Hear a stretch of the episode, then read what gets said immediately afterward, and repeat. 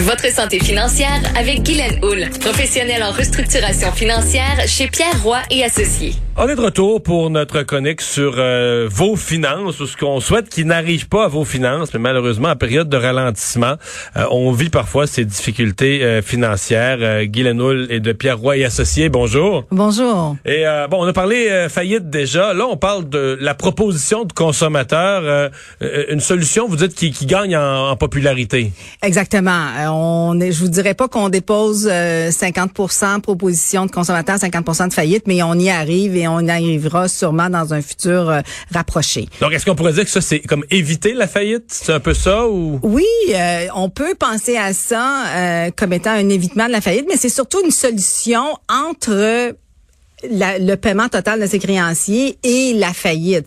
Donc, il y a des événements qui peuvent arriver dans la vie d'un consommateur qui fait en sorte que pour plein, plein, plein de raisons tout à fait valides, ce consommateur-là ne puisse pas rembourser ses créanciers au complet. Ben là, on a un exemple. Il y a des gens qui, dans le cadre de la COVID, vont avoir vu le, revenu familial prendre une débarque. Là. Exactement. Puis euh, il n'y a pas il y a pas nécessairement de mauvaise foi ou quoi que ce soit. C'est vraiment les événements de la vie qui font en sorte qu'ils sont incapables de rembourser leurs créanciers. Et la proposition de consommateur offre une solution qui permet à ces gens-là de d'effectuer au moins une partie des paiements. Donc quand vous proposez ça à quelqu'un qui a toutes sortes de, de paiements, cartes de crédit, des dettes de toutes sortes, plus capable de rencontrer les obligations, de quelle façon ça procède?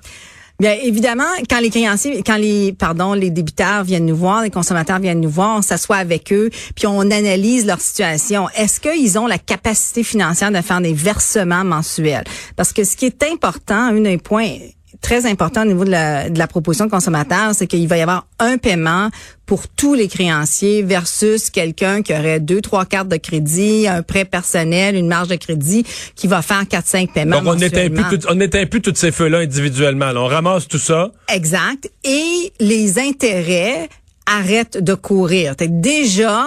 OK même si on aurait à rembourser la totalité de ce qui est dû, les intérêts arrêtent de courir. Et déjà donc on a une économie importante. Et aussi psychologique parce que les gens voient que le montant qui est dû diminue versus lorsqu'on fait les paiements minimums puis que vraiment on voit jamais la les intérêts viennent effacer ouais, le, bon.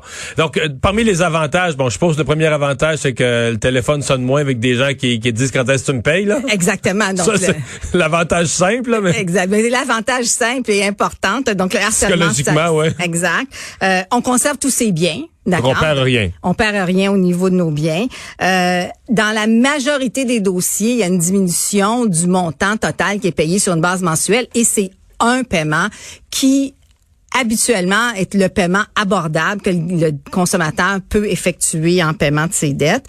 Euh, en Mais est-ce qu'on réduit le montant total à payer? C'est qu'est-ce qu'on peut s'entendre avec l'ensemble des créanciers qui effacent des intérêts passés pour ramener le montant à quelque chose? Parce que les autres, dans le fond, dans une faillite, ils perdraient tout. Est-ce qu'on peut les, les convaincre de réduire le montant à payer? Mais c'est ça. Quand on fait, quand on rencontre le consommateur, on va évaluer sa situation financière. Donc, on, on, on établit qu'est-ce qu'on doit toujours comparer le tout, la proposition, l'offre qui est faite aux créanciers, on doit la comparer à ce que les créanciers auraient en matière de faillite. Donc, on fait une analyse de tous les biens, de leur valeur, qui serait une valeur qu'on aurait en faillite.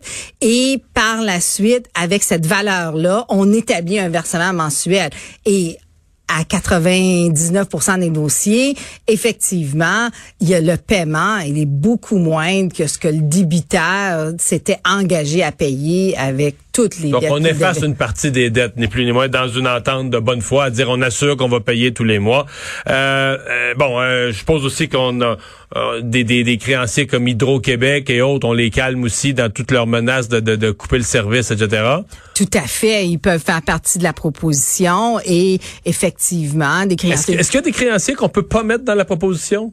Ah. genre le ministère du Revenu ou déjà Non, on peut mettre, on peut mettre tout, le monde. OK. Les exceptions en matière de proposition de consommateurs sont les mêmes qu'en matière de faillite et donc c'est vraiment les créanciers qui seraient euh, des amendes ou des contraventions, euh, des dettes frauduleuses ou des choses comme ça. OK. Euh, c'est quoi les inconvénients là, quand on quand on fait une proposition comme celle-là, une proposition de consommateur? Ouais, les, un des inconvénients que que vraiment le consommateur ne connaisse pas, c'est euh, le fait que ça s'est inscrit au bureau de crédit. C'est autant qu'une faillite. Autant qu'une faillite. Quelqu'un, un consommateur qui fait une, une proposition admet publiquement qu'il est incapable de payer ses créanciers. Ça fait partie de la définition. Est-ce que c'est moins mal vu pour un crédit futur? Est-ce que c'est moins mal vu qu'une faillite? De dire au moins il s'est arrangé Oui? Tout à fait. Et tout à fait, il y a vraiment un avantage. On démontre qu'on a tenté là, de rembourser une partie et effectivement, euh, c'est avantageux pour le débiteur à ce niveau-là. Mais la comment comment ça s'opère? Parce que je suppose qu'il faut que ce soit accepté par les créanciers.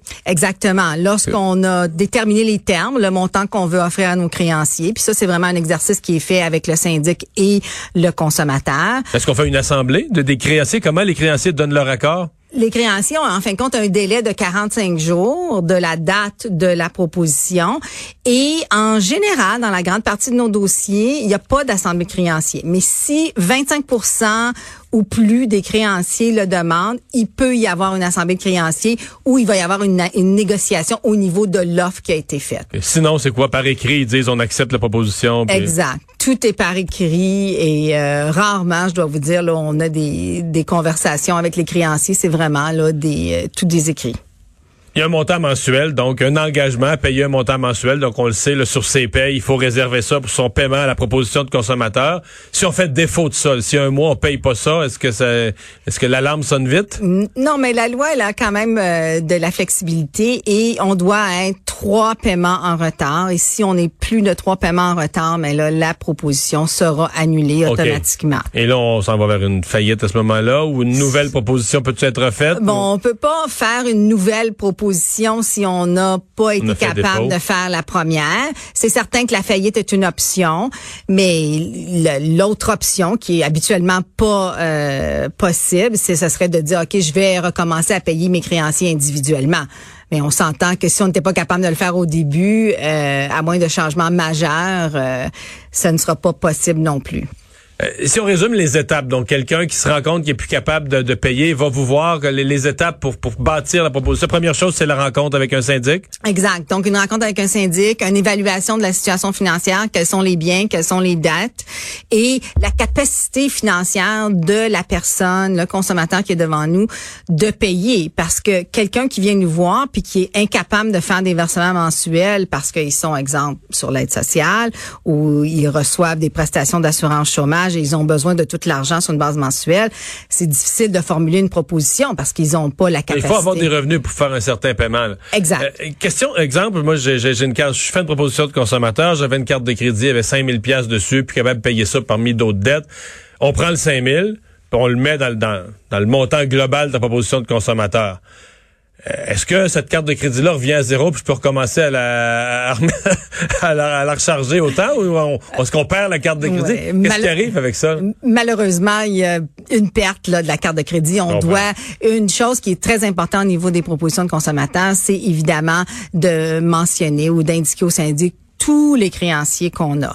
Évidemment, pour les créanciers comme un, prêt qui financerait l'achat d'une voiture, un prêt hypothécaire pour une maison, euh, le, le consommateur peut les conserver et continuer ces versements-là et il n'y a aucun problème. Mais tous les autres créanciers doivent être mentionnés au syndic et feront partie de la proposition.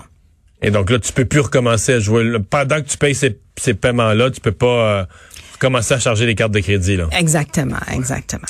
Madame Hull, merci. Merci.